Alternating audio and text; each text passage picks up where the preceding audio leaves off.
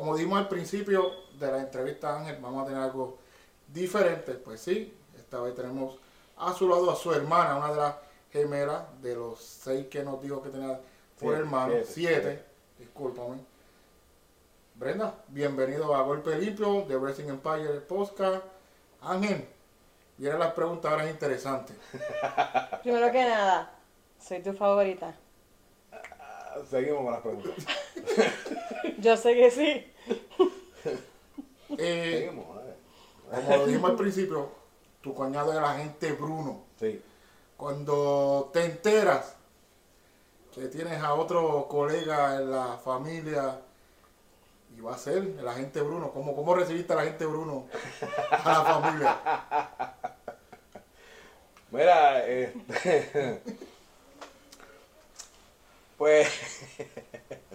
Es típico, los celos de hermano. eh, Mira, este. Cuando yo me doy cuenta. porque él lo tenía callado. Y ella también. Pero vi raro, cosas ¿verdad? raras. Sí, no por eso. Yo Vi callada. ca- ca- casi cositas raras. Ella colgaba el teléfono y de momento.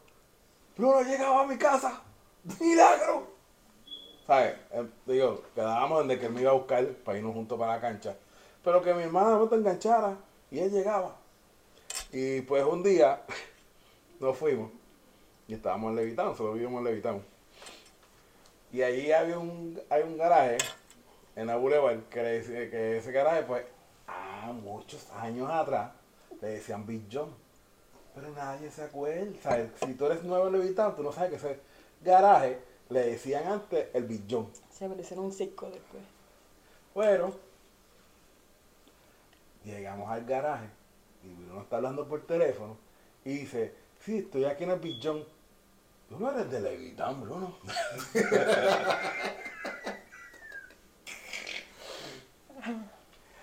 y lo deja así. Y yo, mmm, el. Tú no eres de Levitán, tú eres de Manatí. Después vamos por ahí y yo le pregunto, no, estoy hablando con alguien de, no me acuerdo de dónde me dijo. Yo, ah, ok. Vamos por ahí, te dice, no, vamos por la Bacardí. ¿Contra? Sí, sí, ah, dice, sí, vamos por la Bacardí. Y atrás la persona sabe que del billón aquí ya desde el tiempo que tú te pones que pases por la Bacardí, en Cataño. Nada, después, pues ese día fuimos a luchar para Ponce. Y en la lucha él pierde. Y cuando subimos a ring, yo subo a reclamarle, yo vengo y lo empujo le digo, ¿tú te crees que soy zángano? ¿Tú te crees que yo no sé que tú estás con mi hermana? Y ayer se paniqueó, no sé si empujarme para atrás o irse corriendo. Entrar a la familia. y después le digo, y perdiendo tú quieres entrar a la familia infeliz, trafara. ¿Te acuerdas cómo, cómo me dijiste a mí que sabía que yo estaba con él? Te Mm. pusiste el perfume de él y veníamos de una cancha bien lejos. ah, sí. Y yo hacía. sí. Y él dice, ¿qué te pasa? Bueno, en mi casa me decían, beba. ¿Qué te pasa, bebita? Nada. Y yo miraba. Me, me olía la ropa. Hasta que ya no pude más. Dice, ¿qué te pasa? Y yo, yo no sé si soy yo, me estoy volviendo loca, pero huele como el perfume de Bruno. Y él empezó a reírse y me dijo, ¿cómo tú sabes que eso, así huele el perfume de Bruno? Yo no sé, pero me parece, pues lo saludé y ese era el olor. Y él dice, "Mm, yo tengo el perfume de Bruno. y yo, oh, y me dice, hablamos después, no tienes nada que contarme. Y yo, no. Pero, nada, ¿verdad? Sí, ¿verdad? Cuñe. Sí, lo ama. Cuñe, obvio. Es tu favorito también, ¿verdad? No pues. Yo sé que sí, es su favorito. eh, la razón de que está sentada acá con nosotros es también para el varios temas. Le dieron recientemente un homenaje a tu hermano en vida. Eh, tenemos que hablar del difunto Víctor también, pero diferente. Vamos a hablar de cómo era Víctor en la hora del jangueo, en la hora de, de- de- fuera de la lucha libre, con ustedes. Salía, ponía las botas a darse la frita. ¿Cómo era Víctor de, de, de jangueo? Con, por lo menos conmigo, bien distinto a como era con él. Eh, nosotros pues éramos muy pequeñas, o era el puño duro. Con él este era el pana, para arriba y para abajo. Eh, quien lo sacaba de apuro y le resolvía las peleas en la calle. Pues la gente se cree que Víctor de Budigal era ¡guau! el más que peleaba. La realidad del asunto es que Víctor buscaba pelea y le decía, ataca. E iba la people de Víctor y era el que atacaba al que fuera. No, pero peleaba, peleaba. Sí peleaba, pero- Pero pues a veces pues no muchas- porque pues la gente creía que Lo reconocí. Pues Lo entonces yo era el demandaba. pelado, pues entonces le decía, entonces pelea, yo pues, ay, vamos a pelear. Y nada, la atacaba. Pero con nosotros era bien estricto, no nos dejaba maquillarnos, no, no podíamos estar ni siquiera descalzas. Él llegaba a mi casa nosotros veíamos que llegaba la boba del tenía, siempre tenía carros bien grandes. Y cuando veíamos el carro nos entraba un ataque de terror. Mi papá vivía para aquel entonces y le decía, pero ¿por qué te asustas? Porque mi papá nos permitía a nosotras ponernos esmalte en las uñas, ser bien girly, y él no le gustaba. Y él llegaba y nosotros empezábamos a quitarnos las cosas, quitarnos los listings, a buscar zapatos, llorábamos porque no aparecía la chancleta. Y él decía, estate quieto, porque nosotros le teníamos como que ese respeto, ese como que ese temor de, de, de respeto. La era lo que dijera él, y, y, y él cuando llegaba era bien distinto. Era como como, como papá, porque éramos, nosotros no éramos bien pequeños, él- ya él era mayor. Tú sabes, la relación que él tuvo con él fue bien distinta a la que tuvo con nosotros. Y cuando él se entera que Bruno viene a la familia, No lo quería. Gonzalo. Nada que ver. Pero, no por mal, no por mal. Él no decía que era porque Bruno fuera malo. Él más decía que lo cuidaba de mí. Ahora, no sé. pero también es eh, por el tipo de negocio y porque ya él conocía lo que estaba pasando dentro del negocio. ¿Cierto o falso, Ángel? Sí, sí, sí, claro que sí. sí. En serio. Sí. Eh, Lo que diga Medina, sí. Esta reunión viene porque hace poco, además que se te celebró a ti el aniversario de CWA, también fue el cumpleaños de Víctor de Bodigar. Pero queremos acordarlo fuera de la lucha libre, cómo era Víctor, qué le gustaba de pachanga, de, de fiestas, si, si era completamente diferente a lo que él de- se decía, que le gustaba la fiesta, pero usted que eran los hermanos, que son sus hermanos, ¿cómo, cómo era que se vivía con él a la hora de la fiesta? Mira, este, de hecho, si estuviera vivo, ese día, de mi homenaje y de aniversario, y obvio que pues ese di- de casualidad todo cayó en su día de su cumpleaños. Me hubiera ido para la casa a festejar hasta que saliera el sol.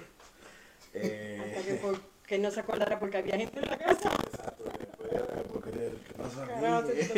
aquí. Pero así era, ¿ves? Como, Papito, como nosotros decíamos, pues para nosotros no fue. Víctor. Él era papito para nosotros. Y siempre buscaba una excusa, como ella dice, que buscaba una excusa para. Todo había que celebrarlo. Sí, había que celebrarlo. Este, se había una lucha en Levitown. Había que irnos para la casa. Había que celebrar con DJ y todo. ¿Sabes? Like, hello, esto no era te abre el portón y nos sentamos a que ver. Ya había DJ, decoración, comida y todo. ¿Y qué es lo más de música que le gustaba a él? La salsa. Salsa. Cocolo de la mata. Y todos, no, todos nos hicimos cocolo por culpa Por de él. culpa de él. ¿Se acuerda cuál era el cantante Yeah. favorito de él?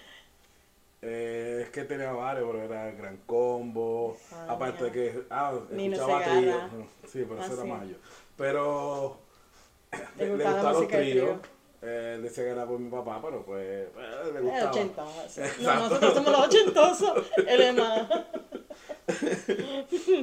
Y, pero más era la salsa. Salsa de Gran Combo, este, Bobby Valentín.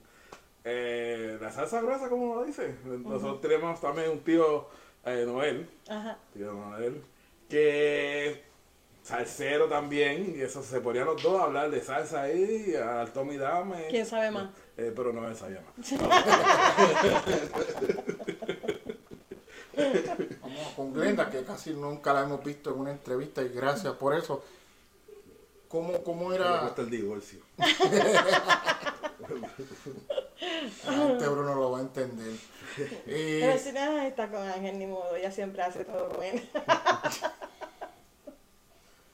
cuando pasaban las fiestas con él, ¿qué, qué recuerdo tú tienes motivo de, de tu hermano?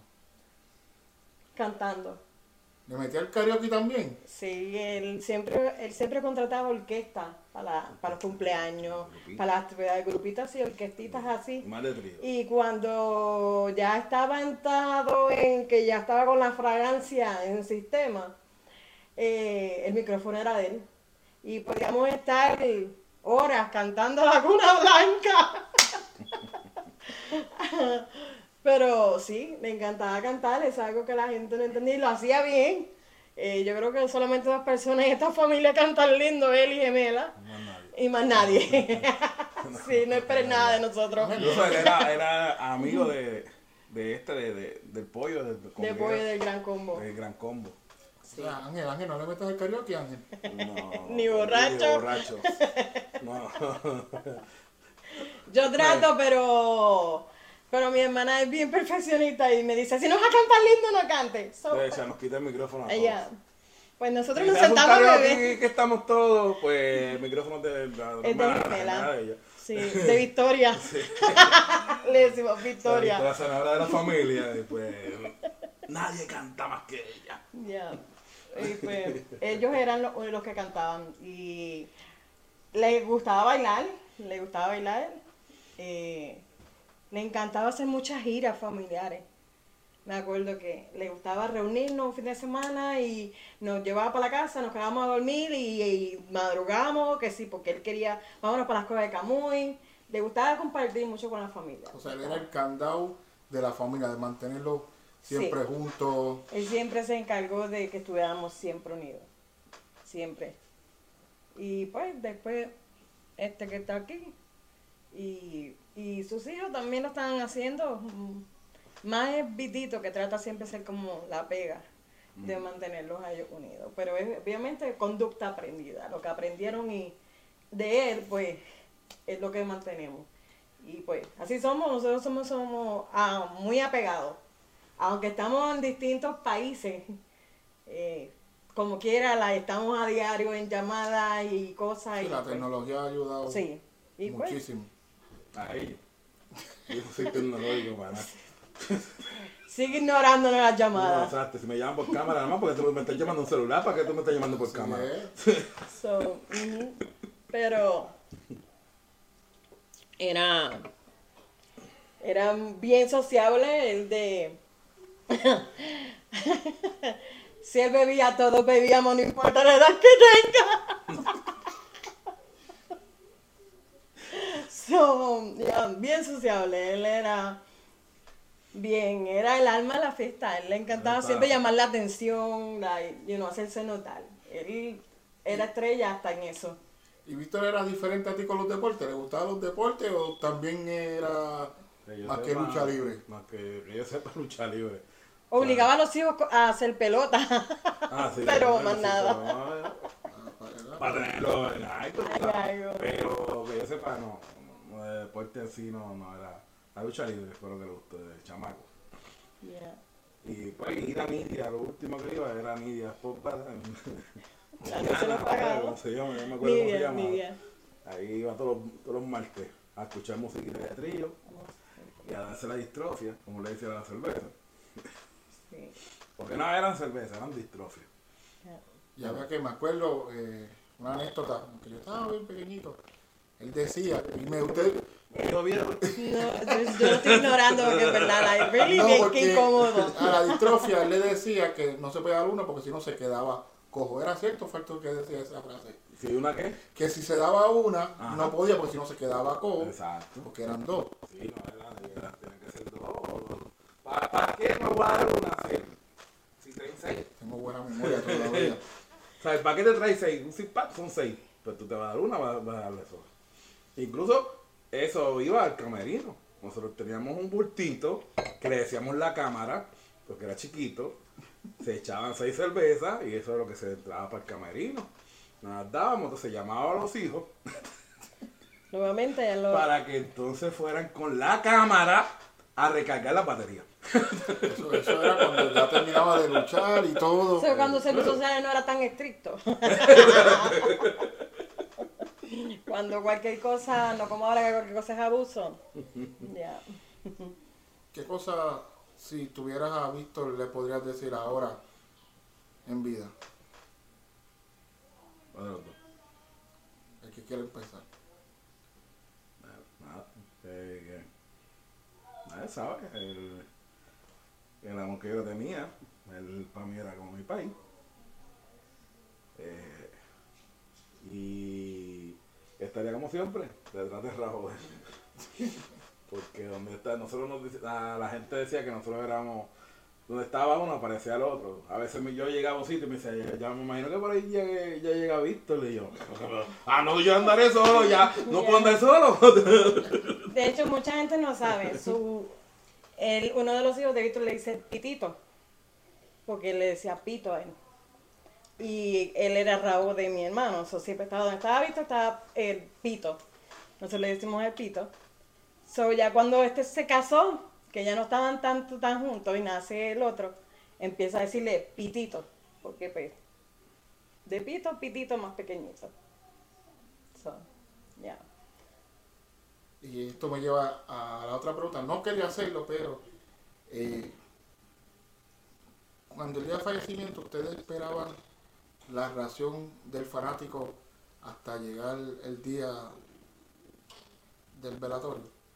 El día del entierro, que yo tengo memoria que se hizo tremendo tapón para poder entrar también al cementerio fue otro tapón y para salir fue peor. ¿Ustedes esperaban como familia esa relación? Porque me imagino yo, yo hasta falté a la escuela por ahí. Y era por el respeto que él mostraba dentro y fuera de ring también. Y por eso yo también me sorprendí. Pero ustedes como familia, Yo no sé si tú, tú- no, no, en mi caso yo sentí como que se perdió el tiempo. Yo perdí la noción del tiempo. Yo no sé qué pasaba a mi alrededor. Yo no veía nada más. Yo lo que estaba era sentada mirando a mi hermano en la cama. No, tengo, al menos ahora que, uno ve fotos, videos, no realizaba. No, tú no realizas, tú estás ahí metido, no realizas cuánta gente hay. Like, por lo menos es mi lectura, que dicen, ah, eso está así, eso. Like, no, no tenía noción tiempo de nada, ni cuántos entraron ni cuántos salieron, no. Igual, este.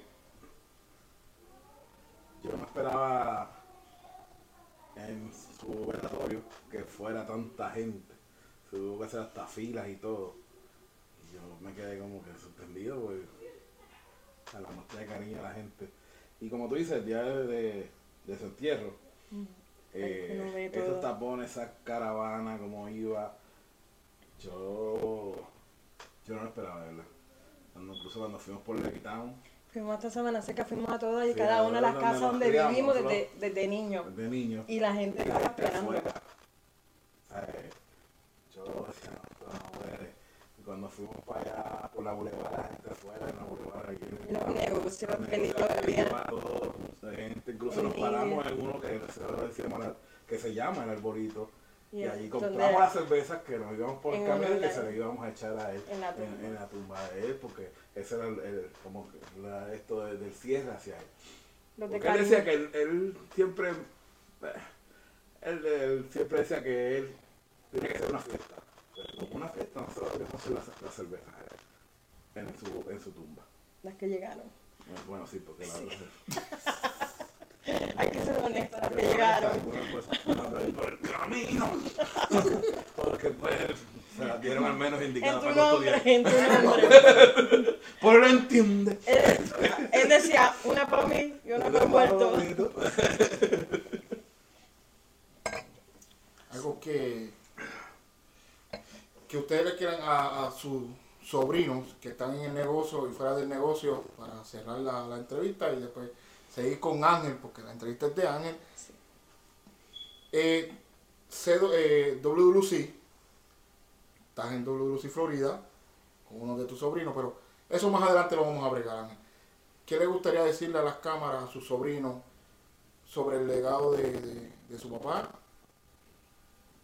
para que sigan llevando ese apellido a otro nivel?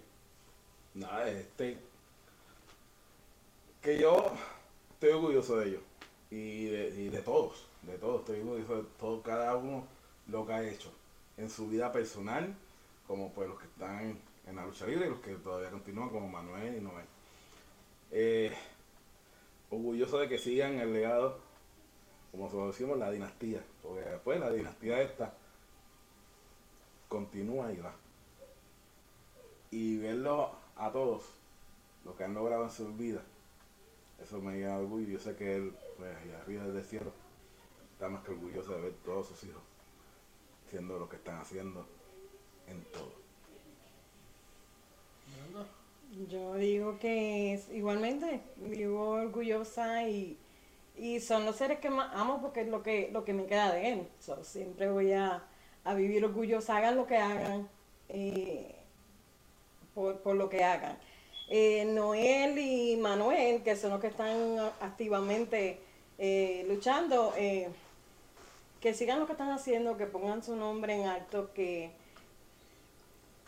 que si pueden ser mejor que su papá, lo hagan, porque pues ellos están representando la memoria de su papá y, y ellos están cargando ese nombre que hace peso.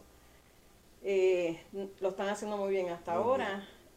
Ujú. Por eso me molesta cuando la gente los quiere comparar. Ah, tú Sí. no eres mejor que tu papá. No, no, es que nadie es igual.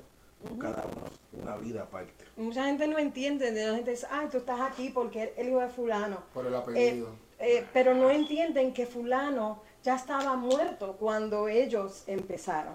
¿Sabes? Él no- ellos no tuvieron esa facilidad de que papi me puso aquí, papi me dio, papi me hizo.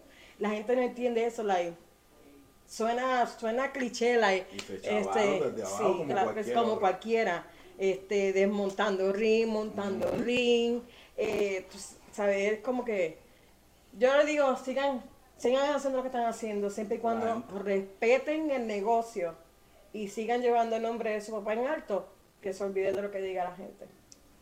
Y que nada, que, se, que sigan, porque ellos están manteniendo el legado de su papá y pues de esta manera nosotros lo mantenemos cerca de nosotros y lo mantenemos vivo. Solamente muere quien no es recordado y nosotros tratamos de que día tras día él sea recordado. Y eso es lo que hacen ellos y nosotros vivimos contentos y orgullosos por lo que hacen.